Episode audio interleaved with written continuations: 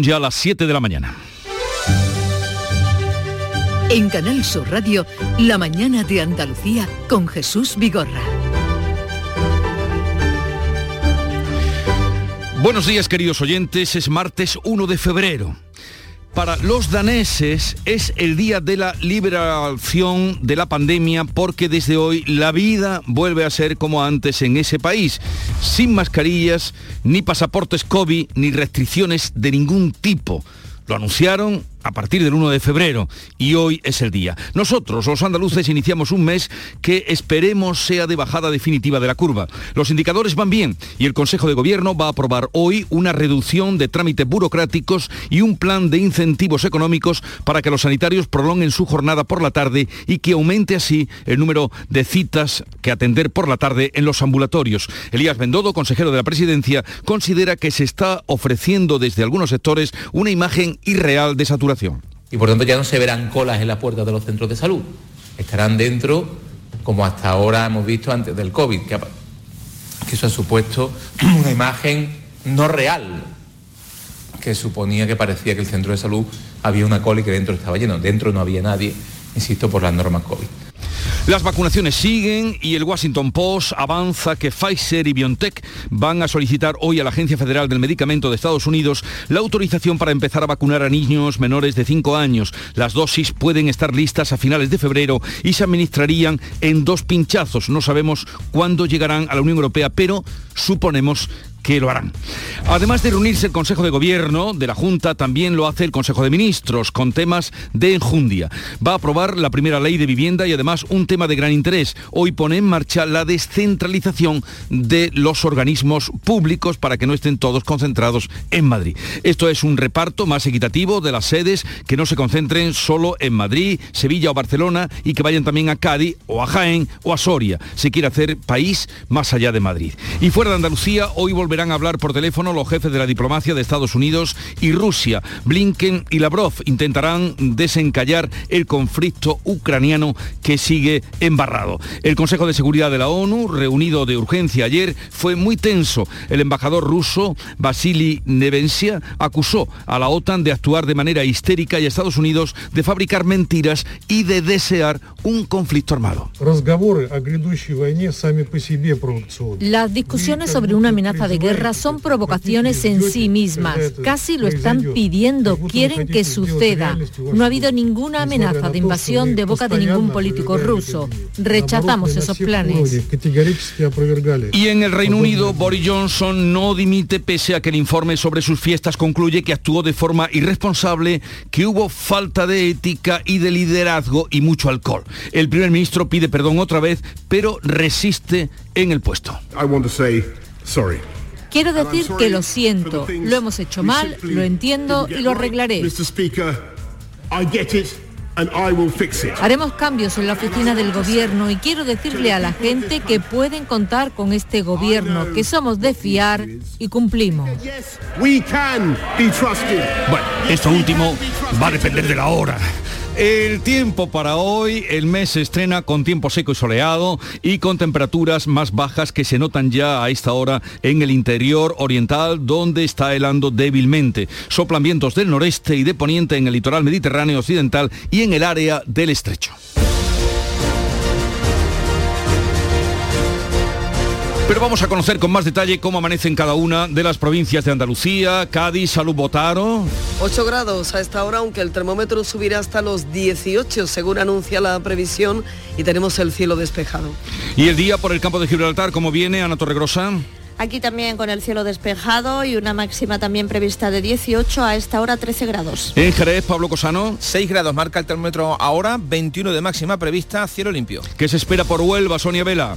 Lo mismo que por Jerez, 6 grados a esta hora, alcanzaremos los 21, cielo prácticamente despejado. ¿Y en Córdoba, José Antonio Luque? Pues mira, Valsequillo, Espiel y Montoro, un grado bajo cero. En la capital, 6 grados. Hoy esperamos 18. En Sevilla, Patricia Zarandieta. Buenos días, tenemos el cielo despejado. Hasta ahora 8 grados en la capital. La máxima prevista para esta jornada es de 19 en la capital. ¿Cómo amanece por Málaga, María Ibáñez? Pues despejado con 16 grados de temperatura a esta hora ya y alcanzaremos máximas de 19. Nada nada que ver con el día de ayer que tuvimos 25 en la capital. Pero vamos a ver, a esta hora 16 grados de temperatura. ¿eh? Así es, bastante calor, sí. Bueno, bueno, bueno, pues disfrutarlo. En Jaén, César Domínguez. Envidiando esos 16 grados. 8 aquí en la capital, tenemos los cielos despejados y la máxima también bajan de 19 ayer a 13 hoy en la capital. ¿Y en Granada, Laura Nieto? Yo también me quiero ir a Málaga. Tenemos 4 grados ahora mismo, la máxima prevista es de 20, pocas nubes. Ya ven lo que va de Granada a Málaga, nada menos que 12 grados de diferencia. Y por Almería, María Jesús Recio, cuéntanos. Yo me quedo aquí en Almería, tenemos 12 grados, que no está mal, llegaremos a los 18, eso sí, ha sido una noche de mucho relente, los coches están cubiertos de ese rocío mañanero.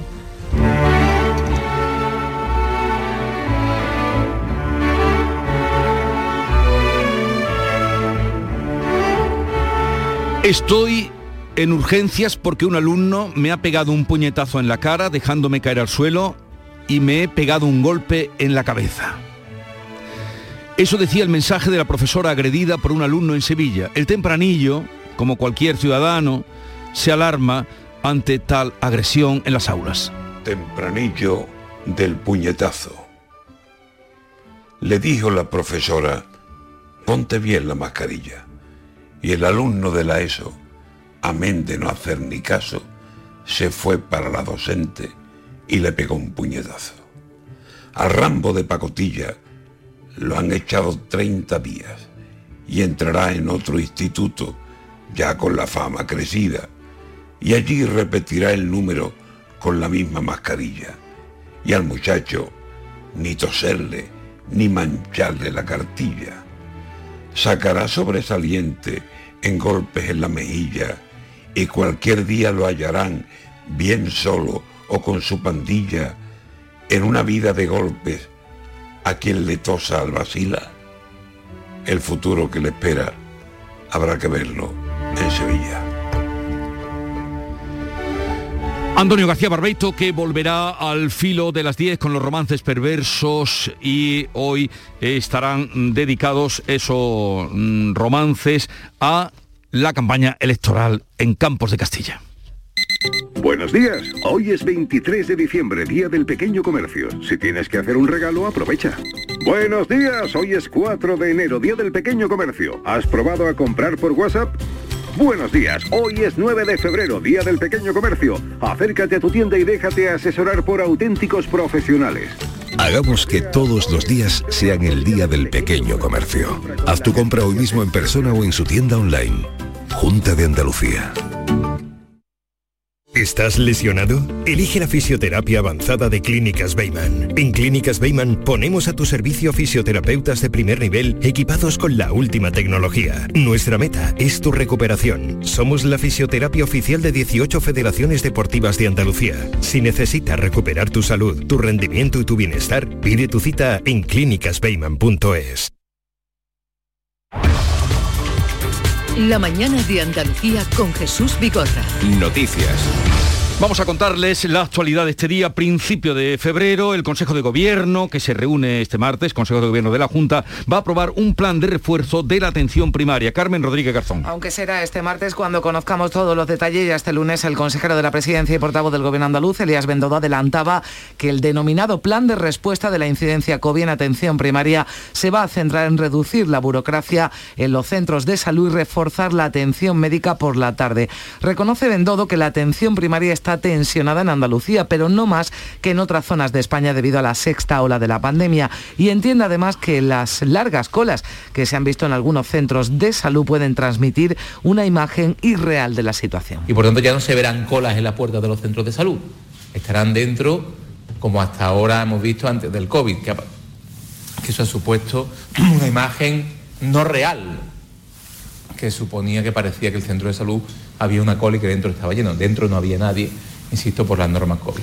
Ya también el pasado viernes el consejero de salud avanzó que se implantarían las jornadas deslizantes, es decir, ofrecer a los médicos alargar su turno hasta la tarde a cambio de un incentivo económico por esas horas extras. UGT y comisiones obreras han demandado una mejora de las condiciones laborales de los sanitarios y el refuerzo del sistema. La líder de UGT, Carmen Castilla, lamentaba no conocer el plan de choque que aprueba hoy el Consejo de Gobierno en la mesa sectorial no se ha tratado. Yo no lo conozco. Creo que con eso estoy siendo clara. y me gustaría que se hubiera tratado en la mesa sectorial. Igual que se hubiera cumplido todos aquellos acuerdos que se llegaron en julio. Pues justamente con los sindicatos y con la patronal se reunía la pasada tarde durante tres horas el presidente de la Junta y han acordado crear una mesa de trabajo conjunta para el seguimiento de los fondos europeos que tienen que venir. Olga Moya. Los agentes sociales han celebrado esta decisión que venían reclamando desde diciembre. El presidente de la patronal, Javier González de Lara, considera necesario establecer una estrategia global. Saberlo gestionar es llegar hasta la última milla llegar hasta la última empresa, hasta la última pyme. Y para eso, para eso creo que la actitud del presidente ha quedado muy clara. Hay una voluntad de constituir una mesa de trabajo eh, tripartita, agente económico social y gobierno andaluz, para poder avanzar en esa línea. El gobierno andaluz ha defendido que todas las partes pueden aportar para lograr un modelo ágil de gestión de los fondos, a pesar de que teme que van a llegar con poco margen de maniobra. Patronal y sindicatos coinciden en su rechazo a que la gestión del gobierno central de los fondos se lleve ante la justicia, porque consideran que eso ralentiza las inversiones, como explica Nuria López de Comisiones Obreras. Que los trabajadores y las trabajadoras, las empresas y la estructura productiva de Andalucía se refuerce, para que los servicios públicos de Andalucía se refuerce. Si se judicializa, siempre está en manos de un procedimiento y de un tercero y al final no se dinamiza, que es lo que todos, y por lo menos, al menos Comisiones Obreras, ha venido por la voluntad de esta reunión. Desde el gobierno de Sánchez eh, se escudan en que en una carta enviada por la presidenta de la Comisión Europea se destaca el cumplimiento satisfactorio por parte de España de los primeros hitos del plan de recuperación. El ministro de Presidencia, Félix Bolaños, ha pedido al principal partido de la oposición más patriotismo basta ya de boicotear los fondos y basta ya de obstruir cualquier reforma que mejore las condiciones de vida en nuestro país.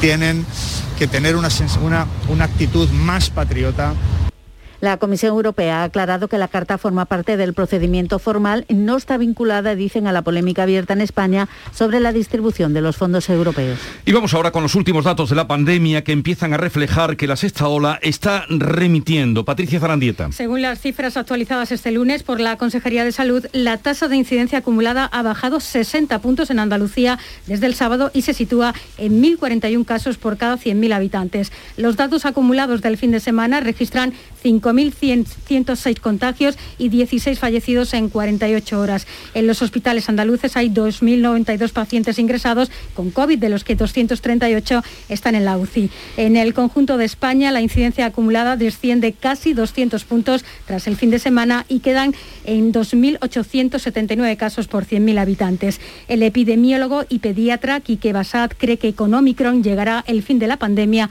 tal y como la conocemos ser una variante mucho más leve, probablemente aprenderemos a convivir con ella sin que tengamos que ponernos las limitaciones que hemos tenido que sufrir en, los dos últimos años. Para mí el final de la sexta ola será cuando se descongestione el sistema sanitario y no estemos tan pendientes de saber lo que está pasando en los hospitales.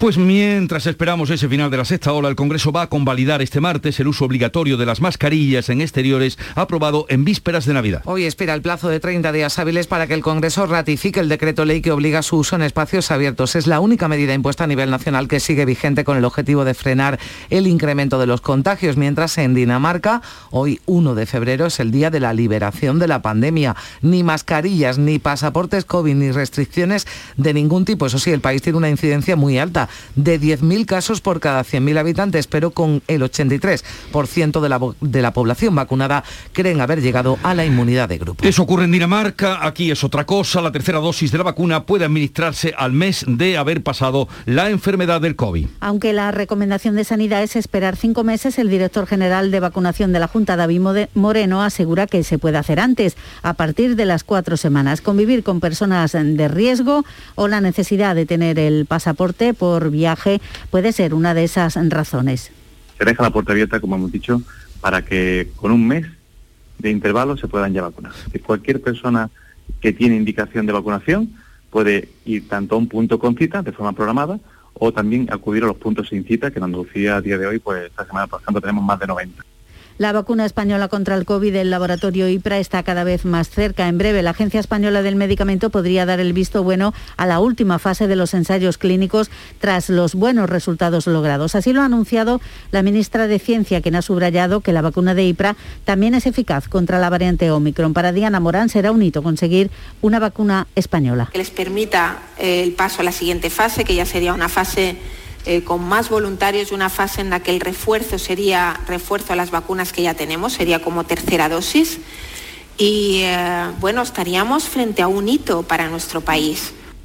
Y en el Consejo de Ministros de hoy, el Gobierno va a aprobar el anteproyecto de la ley por el derecho a la vivienda y lo enviará después al Congreso para que se tramite como proyecto de ley. Por primera vez se incluye el control de precios en las zonas más tensionadas, es decir, aquellas que durante los últimos años han experimentado un aumento sostenido del precio de los alquileres, lo que ha provocado que los hogares sufran una mayor sobrecarga financiera para pagarlos. Las administraciones locales se encargarán de definir la declaración de zona tensionada por un periodo de tres años, aunque podrá año a año. La conocida como Ley de Vivienda recibió la pasada semana el informe desfavorable pero no vinculante del Consejo General del Poder Judicial. El Gobierno además pone en marcha hoy la descentralización de organismos públicos, prevé un procedimiento abierto y transparente al que podrán presentarse ayuntamientos y comunidades autónomas. Cada decisión sobre la ubicación de organismos comenzará y terminará en el Consejo de Ministros. Se quiere hacer país más allá de Madrid. Vodafone abre en Málaga su centro europeo de investigación. Se van a invertir más de 200 millones en los próximos cinco años y se contratarán a 600 profesionales de alta cualificación. Son algunos de los detalles que se ofrecían en la presentación este lunes de este centro y más de más en el que el presidente de la Junta ha destacado la capacidad de Málaga y de toda Andalucía para ser sede de proyectos tan ambiciosos. Queremos conseguir en Málaga un hub tecnológico de primer nivel que unido a otros proyectos de envergadura que ya está captando Málaga, va a contribuir de forma, yo diría, estimable a que Andalucía sea un imán para proyectos que son muy ambicioso. La vicepresidenta económica Nadia Calviño ha vaticinado que la instalación será una palanca de crecimiento económico no solo para Málaga y Andalucía, sino también para España y Europa. Y también en Málaga, este lunes el presidente del Gobierno, Pedro Sánchez, visitaba el Parque de la Sierra de las Nieves, donde se ha comprometido a luchar contra la despoblación de las zonas rurales a través de herramientas como el turismo sostenible. Estamos hablando de un compromiso con el legado que vamos a dejar a las siguientes generaciones y estamos hablando también de un compromiso con un desarrollo sostenido y sostenible donde integramos primero a los grandes artífices de esta, eh, digamos, eh, este parque nacional, que son los vecinos y vecinas. La Fiscalía General del Estado asume la investigación de los abusos sexuales de la Iglesia. Ha pedido a las 17 fiscalías autonómicas que le envíen en el plazo de 10 días todas las denuncias sobre este asunto. Un anuncio que llega en la víspera de la votación en la mesa del Congreso para crear una comisión que investigue estos delitos. Los servicios jurídicos del Congreso la han, autorizado. Se prevé que cuente con respaldo de PSOE y el portavoz en el Congreso de Unidas Podemos, Jaume Asens, pedía apoyo. Queremos pedirle a resto de formaciones eh, políticas y muy especialmente el Partido Socialista que den apoyo a esta iniciativa, que se pongan del lado de las víctimas y del Papa el líder del Partido Popular, Pablo Casado, exigirá que la comisión de investigación sobre los abusos a menores en la Iglesia se extienda a todas las instituciones. Yo creo que, tenemos que ver las iniciativas, qué competencia tiene el Parlamento para cada caso. y si hay alguna iniciativa al respecto, nosotros exigiremos que se amplíe a todos los casos que haya podido haber, sea la institución que sea. Del exterior, les contamos que hoy volverán a hablar por teléfono el secretario de Estado de Estados Unidos, Anthony Blinken, y el ministro de Exteriores, Sergei Lavrov, ministro ruso, para intentar desatascar la crisis en Ucrania. La tensión no se ha rebajado un ápice. El Consejo de Seguridad de la ONU, reunido de urgencia ayer, fue muy tenso. La embajadora de Estados Unidos advirtió a Rusia de que deberá asumir rápidas y severas consecuencias si invade Ucrania. El embajador ruso, Vasily Nevencia, respondió que la alianza actúa de manera histérica y acusó a Estados Unidos de fabricar mentiras y de desear un conflicto armado. Las discusiones sobre una amenaza de guerra son provocaciones en sí mismas. Casi lo están pidiendo, quieren que suceda. No ha habido ninguna amenaza de invasión de boca de ningún político ruso. Rechazamos esos planes. El, representante del Kremlin insistió en que no han desplegado 100.000 soldados en la frontera y que es Europa quien tiene tropas fuera de su territorio. Boris Johnson aguanta contra todo pronóstico. El informe preliminar publicado sobre 16 fiestas en Downing Street revela fallos de liderazgo y juicio, falta de ética, consumo excesivo de alcohol y conductas que han puesto en peligro la salud pública. Es solo una parte del informe elaborado por una alta funcionaria que ha tomado declaración a 70 testigos, lo ha documentado con fotos, vídeos, mensajes, pese a la contundencia de las conclusiones.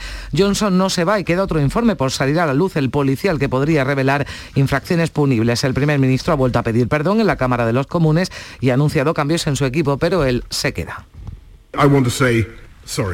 Quiero decir que lo siento, lo hemos hecho mal, lo entiendo y lo arreglaré.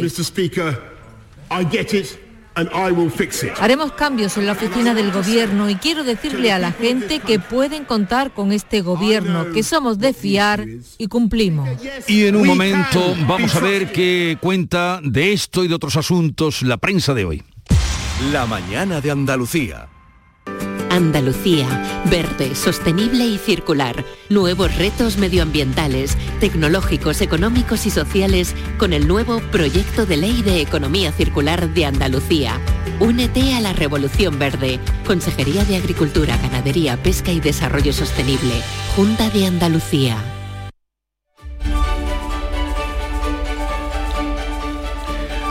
Paco Reyero, buenos días. Buenos días, ahora iremos con Boris, que hay, eh, mucha hay mucho Boris, ¿no?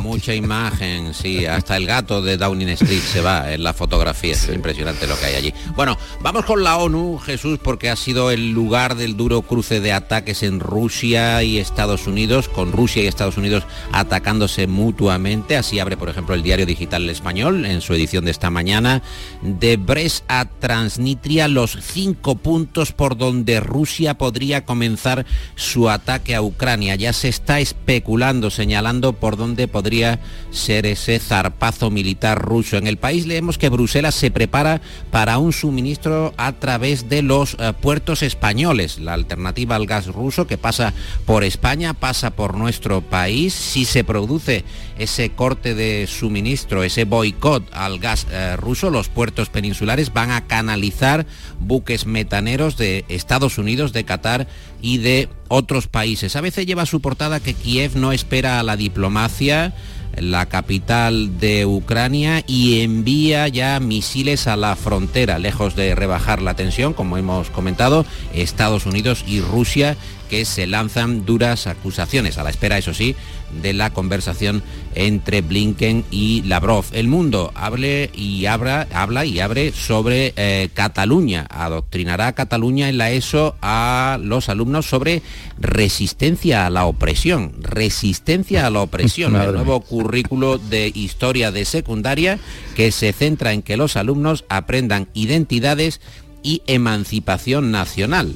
En lengua deben adquirir, Jesús, pertenencia lingüística al catalán. Verdaderamente la apertura del mundo es eh, interesante para eh, comentarla y analizarla. En el confidencial, el asalto de un grupo de ganaderos al Ayuntamiento Murciano de Lorca desató la bronca entre los partidos. La izquierda acusa al PP y a Vox de alentar la violencia y la derecha avisa el campo ha reaccionado. En el periódico de España leemos que grandes cadenas hoteleras como Meliá o como NH van a reclamar al Estado 200 millones por las restricciones de la pandemia. Meliá, que ya ha agotado la vía administrativa para pedir la indemnización, para pedir el dinero, y NH que está a punto de hacerlo. Y el digital Vox Populi, que hable abordando el asunto de que Sánchez engorda su legión de asesores, 785 en el gobierno y 370 a su servicio. Vamos, esto es casi una legión romana, ¿no?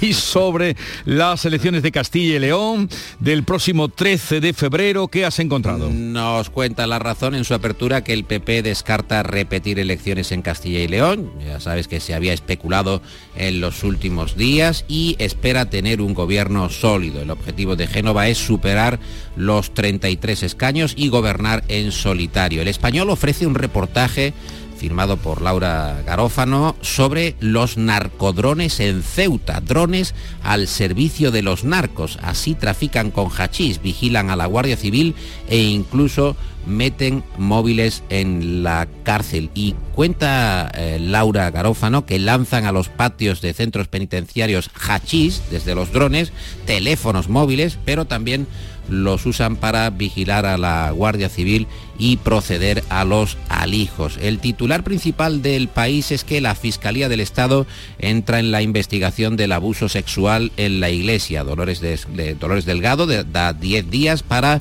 reunir todas las querellas eh, tramitadas. En eh, la parte superior del mundo vemos a Fernando Simón echándose una mano a la frente para ilustrar el reportaje que lleva este titular. Del España no va a tener como mucho, más allá de algún caso diagnosticado, a los 10 millones de casos eh, de COVID. Del España no va a tener como mucho, más allá de algún caso diagnosticado, esta cita eh, la dijo eh, Fernando Simón el 31 de enero de 2020, es decir, justo ahora, hace, hace dos años. Dos años, dos años cómo ha cambiado todo, pero claro, tampoco quién sabía en aquella época lo que nos esperaba. En dos años, lo que va de una situación a la que hemos padecido y que seguimos padeciendo. Otros asuntos de interés, Paco. Otros asuntos de interés, por ejemplo, en el español, que crecen en el PP las voces que piden un cambio de rumbo tras los sondeos de Castilla y León y las críticas de Aznar. El país ah, abunda en que la ley va a dificultar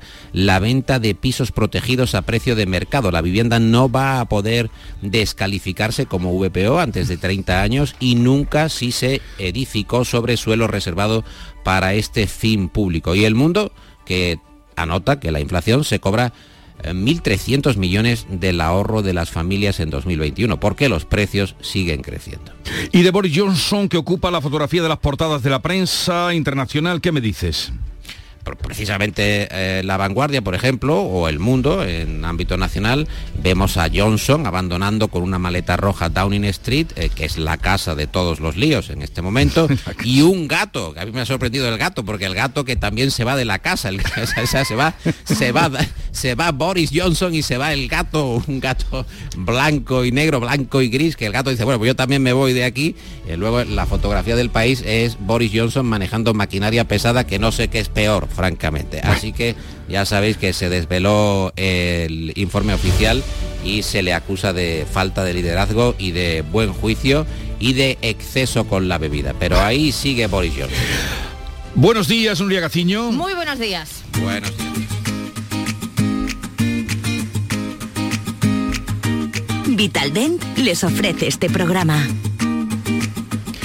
El tiempo para el deporte se cerraba anoche el mercado de invierno con pocos movimientos. Tal y como se esperaba, no ha habido demasiadas sorpresas, aunque sí estábamos pendientes sobre todo de los últimos refuerzos para el Cádiz y el Granada. El club cadista hacía oficial casi sobre la bocina el fichaje del delantero Lucas Pérez, procedente del Elche, el que fuera jugador del Deport, del Arsenal y a la vez entre otros firma hasta el 2023. También hasta el 2023 viene el defensa Luis Hernández del Maccabi de Tel Aviv. Además, se le ha dado salida a Osmagic, que se marcha cedido al fútbol turco. En el Granada se han cerrado las incorporaciones de los atacantes Matías Arezo y Mirto Uzuni. El uruguayo Arezo llega del River de Montevideo y el albanés Uzuni del Ferenbaros húngaro. El que se marcha cedido al Valladolid es Monchu. Mientras en el Sevilla y en el Betis ha habido tranquilidad en el último día el último refuerzo sevillista Martial ha sido la gran novedad en el entrenamiento. Seguramente será titular ante Osasuna el próximo sábado. Y en el Betis se ha hecho oficial una nueva renovación. Le ha tocado ahora el turno a Alex Moreno, que seguirá la disciplina bética hasta el 2025. Fuera de Andalucía destaca el fichaje de Lo Celso por el Villarreal.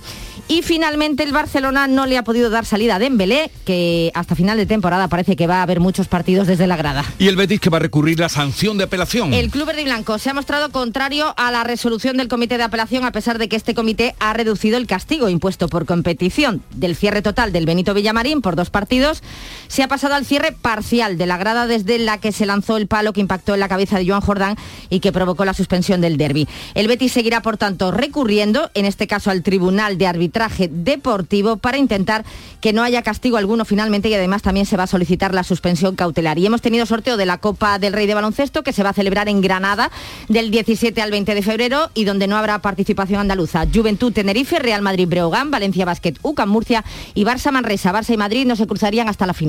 En Vitaldent, este mes, 15% de descuento en tu tratamiento dental. Porque sabemos que tu sonrisa no tiene precio. ¿Cuál? ¿Mi sonrisa? ¿Será la mía? Oye, ¿y la mía? Claro, la vuestra y la de todos. Hacer sonreír a los demás no cuesta tanto. Pide cita en el 900 101 001 y ven a Vitaldent. Espera Nuria que va a echar el cierre Paco Reyero. Hombre, Jesús, eh, Nuria, ya sabéis que tenemos, bueno, eh, un país muy controvertido, pero es que empieza el referéndum que va a unir Don Benito y Villanueva de la Serena. Se han puesto todos de acuerdo. Esto es verdaderamente de celebración. Y Están tanto. Todos, todos, todos de acuerdo. Así que un poco de alegría, un poco de unidad, mm, yo creo que puede ser una señal. No sé qué os parece a vosotros. Ahora que escuchamos esta sintonía que Nuria no le dice nada, eh, a- e- esto sí quedaría Dice para todo, esto sí quedaría para una serie, la unión de Don Benito y Villanueva de la Serena, que sea para bien.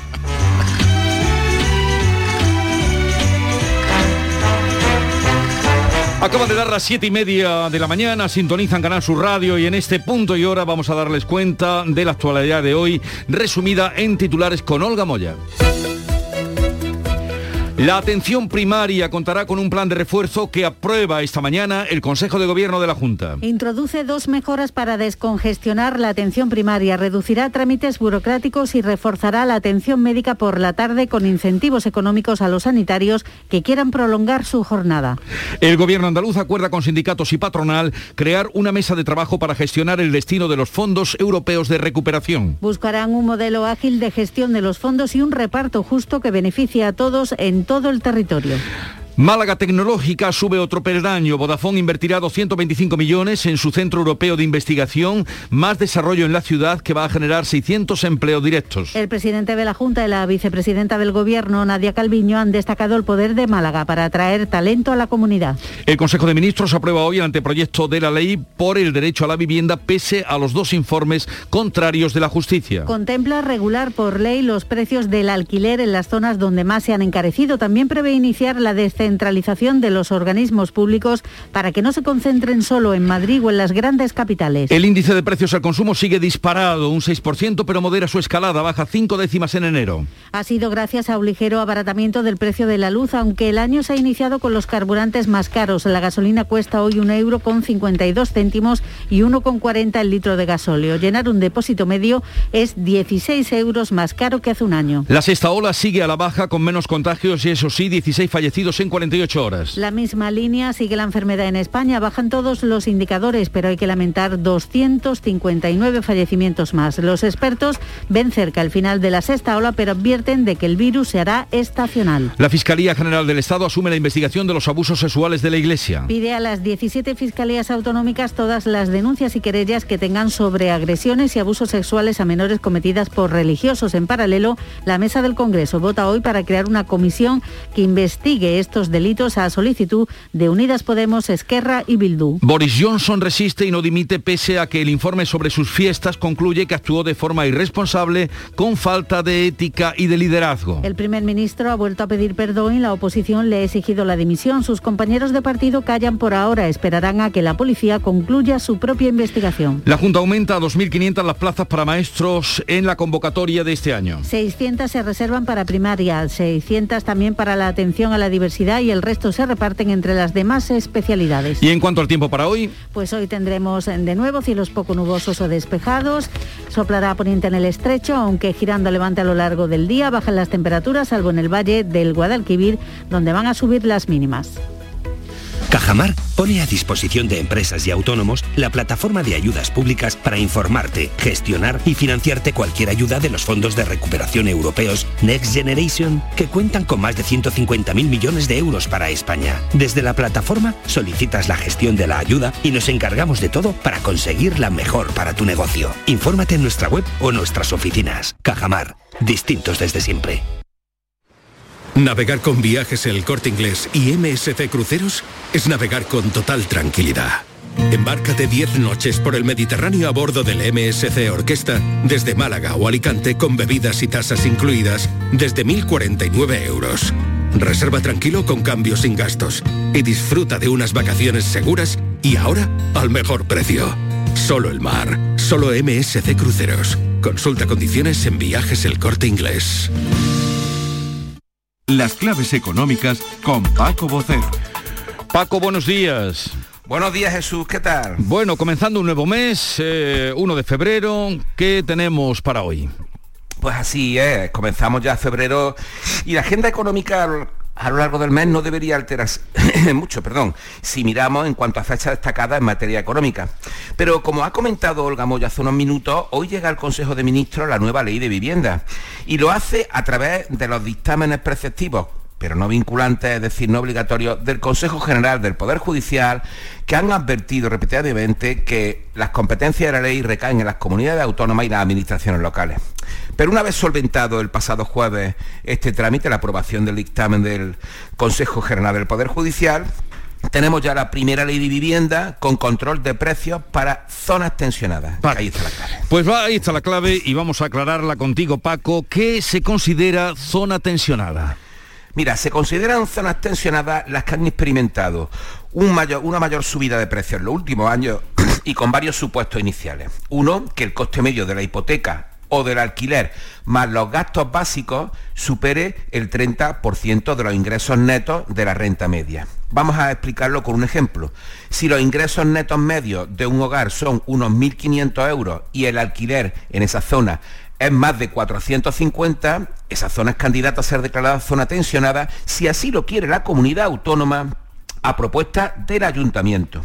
Un segundo supuesto es que el precio de compra o alquiler en esa zona haya subido en los cinco años anteriores cinco puntos más que el IPC en esa comunidad autónoma.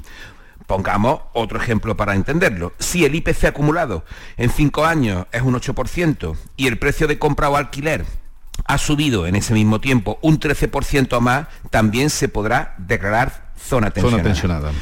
También hay un tercer supuesto, que puede ser el que, que no haya competencia en los precios de los alquileres en esa misma zona, es decir, que uno o dos operadores tengan la mayoría de las viviendas de alquiler en esa zona y lógicamente no haya competencia. De cualquier forma, la clave para entenderlo es la declaración de zona tensionada. Los criterios definitivos que se vayan a aplicar en ese sentido pues están en manos de las comunidades autónomas y de los ayuntamientos. Bueno. Pues muy bien, eh, nos queda aclarado ese concepto y qué más cosas tenemos para hoy. Pues mira, también yéndonos al ámbito legislativo, el Pleno del Congreso de los Diputados examina hoy una proposición de ley para declarar estratégica a la industria de gran consumo de energía eléctrica y así suavizar el impacto de la subida de precios de la luz. En el ámbito de la eurozona tendremos las cifras de paro, que anteceden a las nuestras registrado de mañana miércoles. Actualmente las europeas están en el 7,2 y se espera una ligera evolución a la baja, en la que algo tendremos que ver nosotros con las cifras de la última EPA de la semana pasada.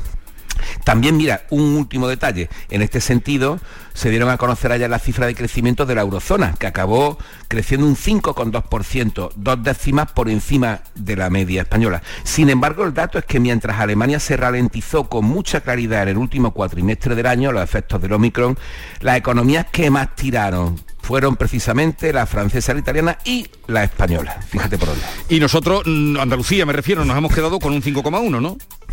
Exactamente, nos hemos quedado... La zona euro nos saca una décima una, una décima, pero vamos, como diría el otro, no tiene importancia. Estamos en la media, en condiciones. Estamos en la media. Estamos en la media. Bueno, querido Paco, que tengas un bonito día. Eh, ha quedado, nos ha quedado muy claro lo de la zona tensionada y también el, eh, la responsabilidad que en la ley de la vivienda tienen los ayuntamientos y las comunidades autónomas, que es mucha. que absolutamente toda, por no Aunque hoy apruebe el gobierno central. Es mucha la responsabilidad. Muy bien. Lo dicho, que tengas un buen día. Igualmente, Oye, ¿qué pipas estás comiendo? ¡Qué buena pinta! ¿De verdad me lo preguntas? ¿No las reconoces? Pipas hay muchas en el mercado. Sí, pero pipas reyes son las auténticas, las de siempre, con sal y sin sal. Incluso las del león son de frutos secos reyes. Que sí, que sí, me ha quedado claro. Frutos secos reyes, tus pipas de siempre. En Canal Sur Radio, por tu salud, responde siempre a tus dudas ¿Usamos correctamente los medicamentos? ¿Abusamos de ellos en ocasiones? ¿Atendemos siempre las indicaciones y prescripciones de los médicos? ¿Puede haber complicaciones si no lo hacemos así? Este martes en el programa nos acercamos al uso racional de los medicamentos y a resolver todas tus dudas con los mejores especialistas en directo. Envíanos tus consultas desde ya en una nota de voz al 616-135-135. 616-135-135. Por tu salud. De lunes a viernes, desde las 6 de la tarde, con Enrique Jesús Moreno. Súmate a Canal Sur Radio, la radio de Andalucía.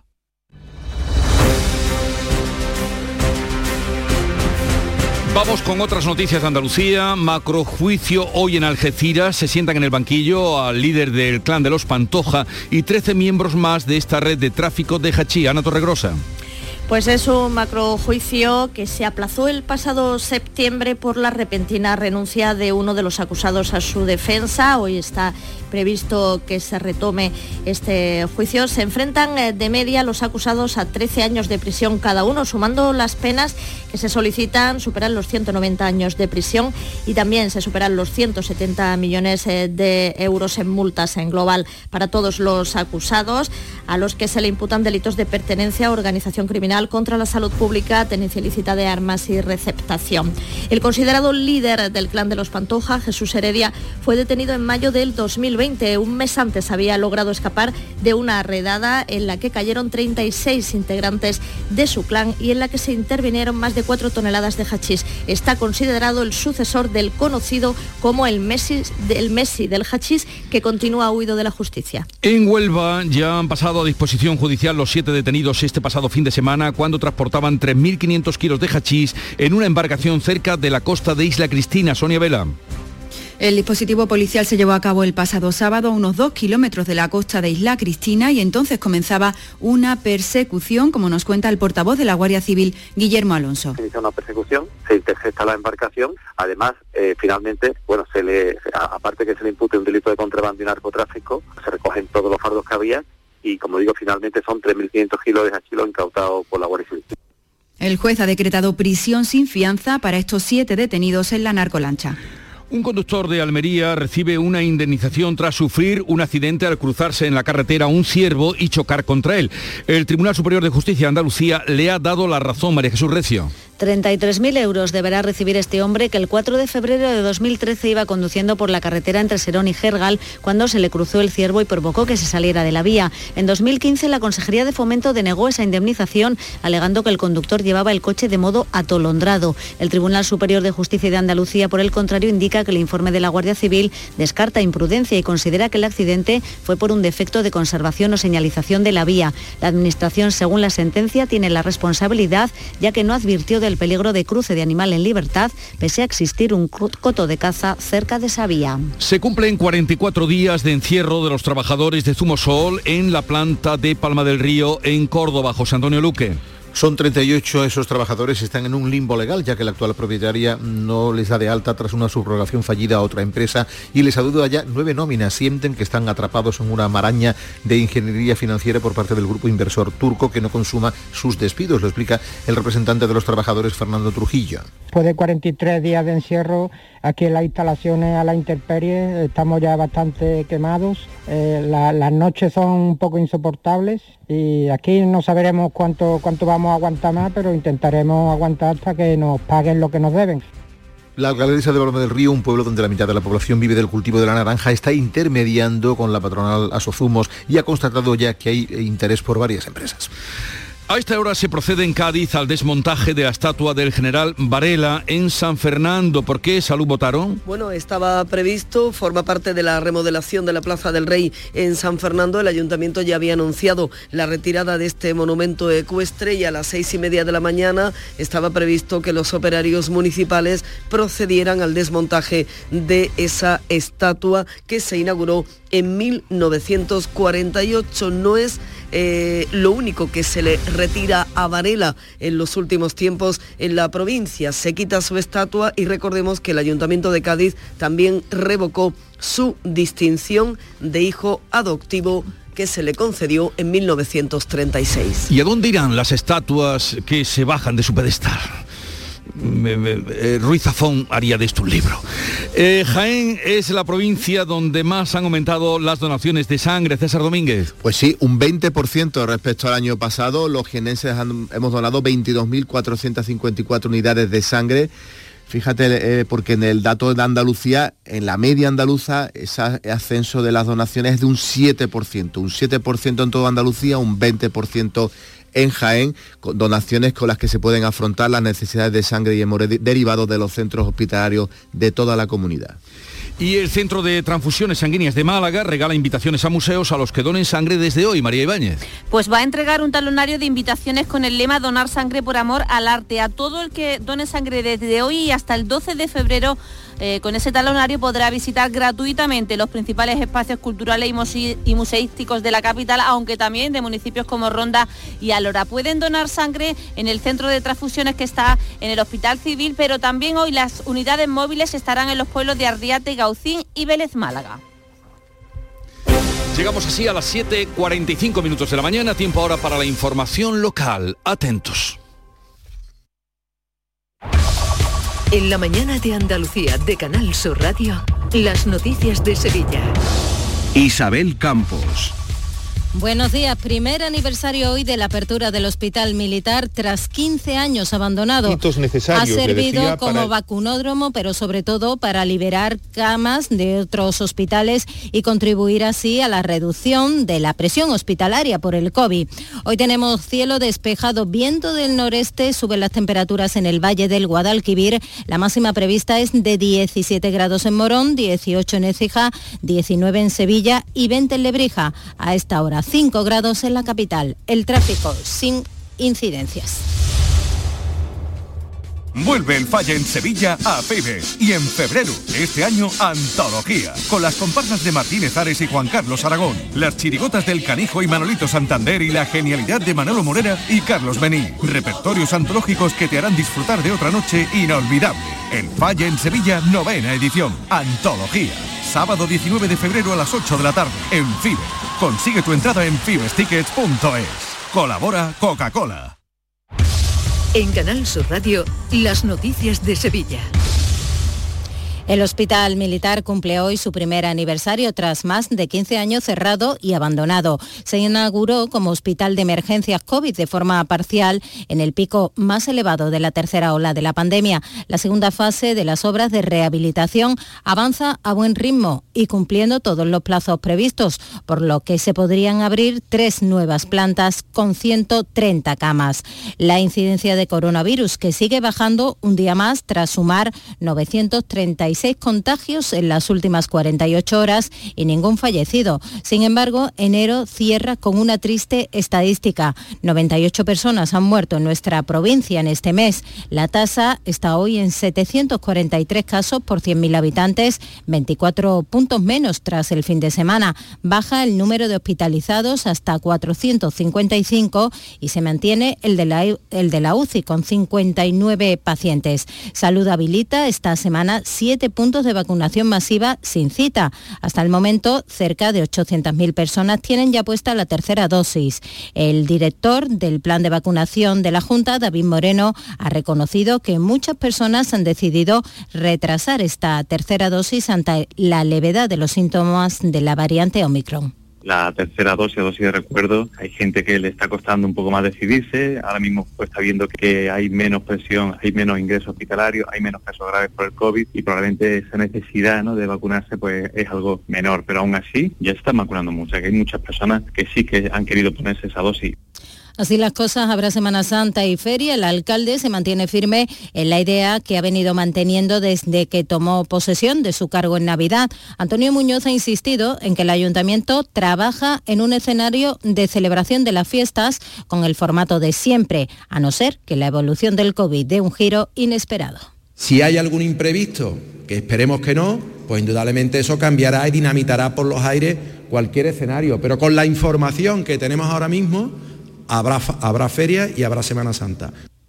Hablamos ahora de infraestructuras. La Consejería de Fomento va a invertir algo más de 6 millones de euros en el reasfaltado de la A92, en el tramo de 14 kilómetros que va desde la capital hasta Alcalá de Guadaira. Las obras van a comenzar en primavera y se harán con materiales sostenibles, como destaca la consejera Marifran Carazo. La 92 tiene que ser una infraestructura que nos ayude también a impulsar la revolución verde, que nos ayude a reducir las emisiones de CO2 de los vehículos, contando en su recuperación con eh, materiales que son sostenibles, mezclas que son sostenibles, con materiales reciclados, en este caso con neumáticos y en el ayuntamiento toda la corporación, excepto Adelante, ha votado a favor de instar a la Junta y al Gobierno la financiación necesaria para la línea 3 del metro. El alcalde considera que el acuerdo entre las administraciones para sacar adelante esta infraestructura está muy cerca y el portavoz del Partido Popular, Juan de la Rosa, advierte que no hay nada cerrado con el Gobierno central. Esperemos, señor alcalde, que no sea motivo algún cambio o un compromiso ridículo con Sevilla, porque de momento no hay nada cerrado, son solo declaraciones de intención y el próximo Pleno Municipal de la capital votará el cambio de calificación de Altadis para avanzar en la reforma de la antigua tabacalera en un hotel y en otros usos empresariales y de ocio. El alcalde Antonio Muñoz ha destacado el desbloqueo definitivo de un proyecto que la Junta va a declarar además estratégico para poder agilizar los trámites. La podremos llevar al Pleno de febrero o marzo. Una buena noticia. Y le pedí al presidente de la Junta de Andalucía que denominara, que etiquetara a este proyecto de Altadis y me manifestó su buena voluntad como proyecto estratégico, porque ustedes saben que con esa consideración en la tramitación ante la Junta de Andalucía pues supone eh, acortar determinados plazos. 8 menos 10. Las noticias que más te interesan las tienes siempre en Canal Sur Mediodía Sevilla.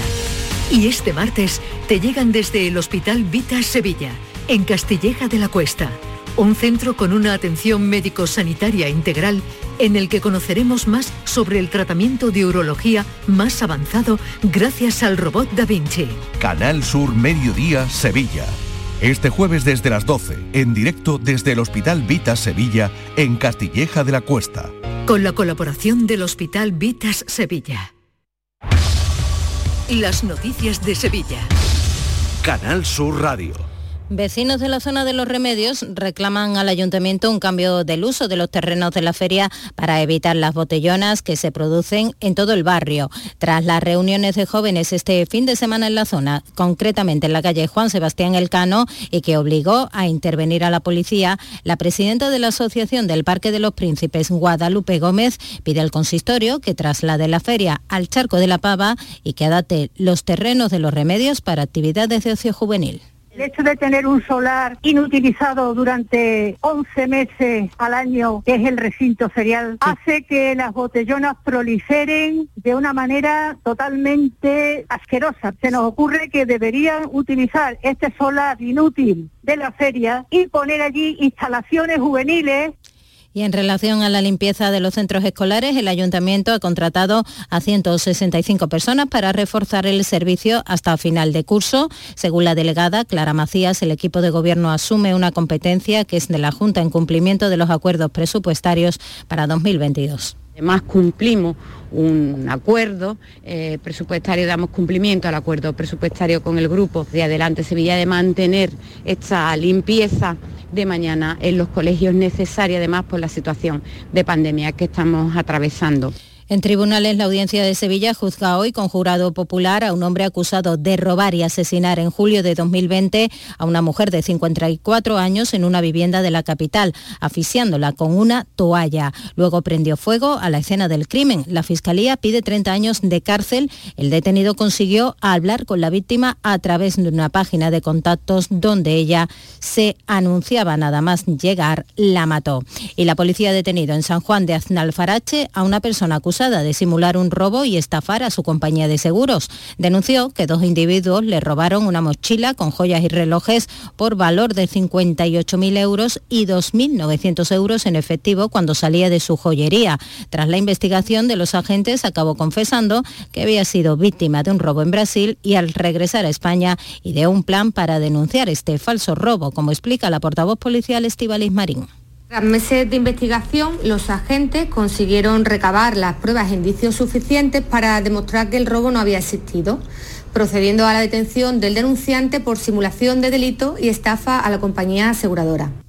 Y dos comarcas de la provincia, Sierra Morena y Doñana, van a contar con sendos planes de turismo sostenible que beneficiarán a 15 municipios. Cada uno tendrá 3 millones de euros. El presidente de la Diputación, Fernando Rodríguez Villalobos, ha explicado los objetivos tras la declaración de ambos territorios como espacios naturales en la categoría de, destinos turísticos rurales. Los objetivos de, esta categoría figuran, en este caso, la rentabilidad de los destinos rurales, eso va a crear empleo y va a frenar la pérdida de población que tanto nos preocupa. Y les contamos por último que más de 12.000 personas han pasado ya por la exposición Imago Mundi, un recorrido por la historia del conocimiento humano a través del libro que acoge el Centro de Iniciativas de la Universidad de Sevilla. Aún están a tiempo de visitarla porque permanece abierta hasta el próximo 25 de febrero. Tendremos cielos despejados en Sevilla, a esta hora 6 grados en Carmona, 4 en Marchena.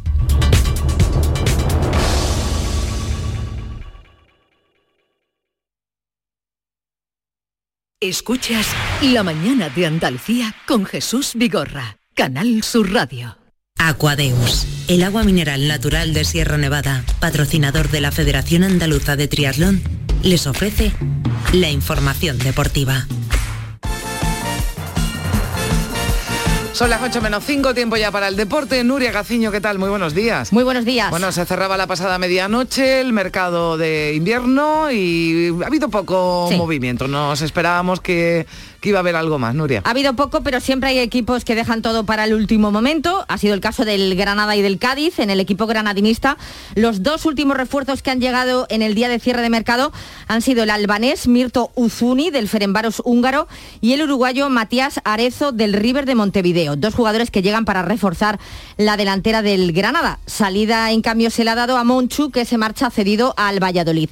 En el Cádiz también se estaba a la espera de un delantero. Era una de las posiciones que más falta hacía y que se ha dejado para el último suspiro. Se ve que para darle emoción a la cosa. Eh, finalmente no llegaba a buen puerto la posibilidad del regreso del chiclanero Manu Vallejo, que del Valencia se va cedido al Alavés hasta final de temporada, así que como Manu Vallejo no ha podido ser, pues el elegido finalmente ha sido Lucas Pérez, procedente del Elche, el que fuera jugador del Deport, del Arsenal y a la vez entre otros muchos equipos firma hasta el 2023, vamos a ver qué resultado da. Mm. También hasta el 2023 viene el defensa Luis Hernández del Maccabi de Tel Aviv y se le ha dado salida a Osmagic, que se marcha cedido al fútbol turco. Esto es lo referente a Cádiz y Granada, porque en lo que al Sevilla y al Betis concierne, el último día de mercado ha estado muy tranquilito. De mm. hecho, hemos podido ver ya entrenando con sus nuevos compañeros al último refuerzo del Sevilla, al francés Martial, que casi con toda seguridad va a ser titular el próximo eh, sábado frente a Osasuna en partido de liga. Y en el Betis se ha hecho oficial una nueva renovación. Turno ahora para Alex Moreno que seguirá en la disciplina bética hasta el 2025. ¿Quién se lo iba a decir Alex Moreno? Con lo criticado que ha sido y no es para menos que eh, el jugador estuviese muy agradecido a la directiva y sobre todo al gran artífice de que haya, de que esté haciendo un temporadón como es Pellegrini. Estoy súper contento, súper ilusionado, como he dicho. Agradecer sobre todo al club, a Gelaro, a Miguel, a, Cordón, al Mister, porque al final también son piezas fundamentales para, para que yo a día de hoy esté aquí y la confianza que me han aportado, sobre todo también el Mister. ¿no? Estoy súper motivado y súper ilusionado por, por este proyecto que se está haciendo en el Betis y, y, bueno, vamos a ir por más, queremos más. Ahora esto solo hace que empezar y, queremos seguir creciendo como, como persona, como futbolista y como club. Bueno, y fuera de Andalucía también hay que destacar algún fichaje, Nuria. Destaca y muy mucho el fichaje de Lo Celso por el Villarreal, que fuera defensa del Betis, donde despuntó siendo uno de los mejores. Recala en el equipo levantino en calidad de cedido, procedente del Tottenham, eh, de la Premier, llega cedido al Valencia el gaditano Brian Hill Y lo que nos temíamos en el Barcelona, no se le ha podido dar salida a Dembélé para disgusto de Xavi, que no cuenta con él, así que mucha grada es lo que parece que va a tener el francés de aquí hasta final de temporada. Un verdadero chollo para Dembélé porque mm, sin trabajar pues va a cobrar una pues pasta. y un retorno, un retorno al fútbol del que nos alegramos muchísimo. ¿Os acordáis de Eriksen, el jugador danés que nos tuvo a todos con el corazón en un puño, nunca mejor dicho, cuando su corazón falló en ese eh, Dinamarca-Finlandia en la Eurocopa, eh, que se desvaneció en medio del partido? Bueno, pues siete meses después eh, vuelve a jugar, ha fichado por el Brentford de Inglaterra hasta final de temporada. Su regreso a los terrenos de juego se debe al DAI, que es el desfibrilador automático implantable. Se lleva, lo lleva en su cuerpo para controlar su ritmo cardíaco y este aparato está permitido en Inglaterra, por eso ficha por un equipo inglés, porque por ejemplo no podría estar ni en la Liga Española ni en la italiana. Bueno, pues eh, en fin, esas eh, son las noticias, los fichajes eh, de última hora cuando se ha cerrado ya el mercado de invierno y el Betis que no acepta y sigue considerando desproporcionada pese a la rebaja de apelación esa sanción al Club Verde y Blanco. Se ha mostrado contrario a la resolución de apelación a pesar de que este comité ha reducido, como bien dices, el castigo impuesto por competición. Del cierre total del Benito Villamarín por dos partidos se ha pasado al cierre parcial de la grada desde la que se lanzó el palo. La reducción se debe a que se ha tenido en cuenta la colaboración y la buena predisposición por parte del Betis en todo momento, pero el Betis quiere seguir intentando a ver si puede reducir, o sea, que desaparezca por completo mm. esa sanción y va recurrir al TAD, al Tribunal de Arbitraje Deportivo, también va a pedir la suspensión cautelar. Gracias, Nuria. Hasta aquí el deporte. Aquadeus, ahora más cerca de ti, procedente del manantial Sierra Nevada, un agua excepcional en sabor, de mineralización débil que nace en tu región. Aquadeus Sierra Nevada es ideal para hidratar a toda la familia y no olvides tirar tu botella al contenedor amarillo. Aquadeus, fuente de vida, ahora también en Andalucía.